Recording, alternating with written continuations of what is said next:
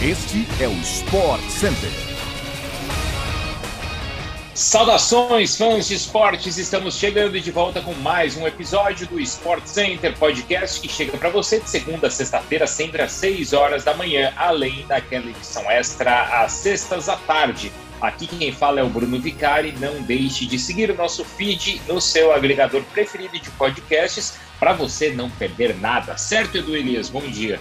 Certo, Brunão, é isso. Bom dia, bom dia a você, bom dia ao fã do esporte. Chegamos para mais um Sport Center em seus fones de ouvido, mas fique ligado que também estaremos ao vivo ao longo do dia de hoje pela ESPN no Star Plus.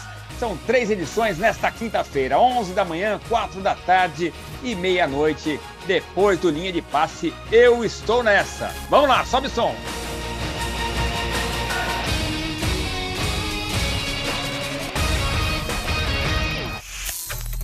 A final da Champions League está definida. O Real Madrid venceu o Manchester City de virada ontem e avançou para a final da competição. Vai enfrentar o Liverpool de Jürgen Klopp e companhia. Os Citizens saíram na frente no segundo tempo já, com um belo gol do Marres, mas tomaram a virada relâmpago, histórica, no final da partida.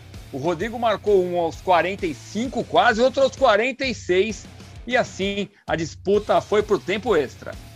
Foi realmente incrível o que aconteceu, né, Edu? Aí, na prorrogação, o Benzema decidiu com um gol de pênalti e sacramentou assim a classificação dos merengues. Hoje tem também UEFA Europa League na telinha da ESPN e no Star Plus, claro. A partir das 4 horas da tarde, Frankfurt recebe o West Ham ao vivo pela ESPN no Star Plus, enquanto o Rangers enfrenta o Red Bull Leipzig da Escócia. Esse jogo vai ser exclusivo lá no Star Plus. Após cometerem atos racistas na Libertadores, dois torcedores do Boca Juniors e River Plate foram punidos pela justiça argentina. Eles foram flagrados praticando racismo contra as torcidas de Corinthians e Fortaleza, respectivamente, no último mês de abril. Segundo o jornal El Clarim, além de ser multado em 150 mil reais, o torcedor do River foi banido de frequentar estádios por quatro anos em Buenos Aires enquanto o torcedor do Boca teve a mesma punição, mas por dois anos. Corinthians e Boca Juniors voltam a se enfrentar pelo Grupo E da Libertadores no próximo dia 17 de maio na Argentina. Fortaleza e River Plate, por outro lado, já jogam hoje na Arena Castelão às 7 horas da noite, a partida que terá transmissão ao vivo pela ESPN no Star Plus. O técnico Juan Pablo Voivoda, que completou um ano de cargo no Fortaleza ontem, não terá desfalques para o jogo contra o River. Atualmente, o time cearense é o terceiro colocado do grupo F, com três pontos, enquanto a equipe da Fera, Marcelo Gajardo, é a líder com nove. Também é bom você ficar ligado que outro brasileiro que entra em campo hoje na Libertadores é o Red Bull Bragantino, que recebe o velho Sarsfield lá no Nabia Bichedi, em Bragança Paulista, às nove da noite, tá bom? Esse jogo vai ter transmissão ao vivo pela ESPN no Star Plus. Depois da goleada sofrida diante do Strongest na Libertadores, 5 a 0, o Atlético Paranaense demitiu o técnico Fábio Carilli ontem. Ele estava no cargo havia apenas 21 dias e deixou o clube com apenas sete jogos disputados, três vitórias e quatro derrotas. Em um comunicado na última quarta-feira, o Carilli afirmou ter sido surpreendido pela demissão e disse que não houve tempo para organizar a equipe que pode render ainda muito mais. De qualquer maneira, o técnico agradeceu o Atlético pela oportunidade e a torcida pelo apoio nos jogos em casa.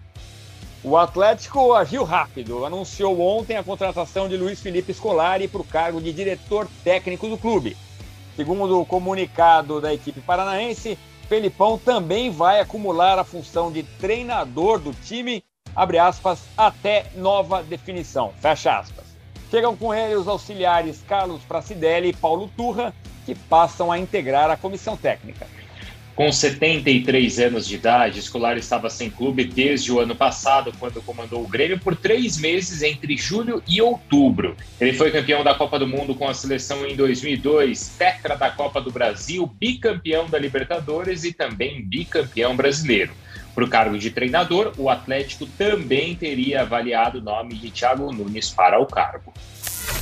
O calendário de jogos internacionais da NFL foi anunciado ontem pela maior liga de futebol americano do planeta. Vão ser então três jogos em Londres e um na Alemanha, país que vai receber uma partida da NFL pela primeira vez na história. O jogo vai acontecer no estádio do Bayern de Munique, na Allianz Arena, entre Tampa Bay Buccaneers e Seattle Seahawks. Além da partida na Alemanha, que vai ser disputada no dia 13 de novembro, outras quatro partidas acontecem fora dos Estados Unidos na próxima temporada da NFL. Três em Londres e uma no México. New Orleans Saints e Minnesota Vikings se enfrentam no dia 2 de outubro. Já Green Bay Packers e New York Giants jogam no dia 9 do mesmo mês. Essas duas partidas serão realizadas no estádio do Tottenham. Já o Jacksonville Jaguars e Denver Broncos vão se enfrentar no dia 30 de outubro no lendário estádio de Wembley. Arizona Cardinals e San Francisco 49ers vão jogar no estádio Azteca, na Cidade do México, no dia 21 de novembro. Foi anunciada ontem a agenda de amistosos da seleção brasileira masculina para o mês de junho, na próxima data FIFA.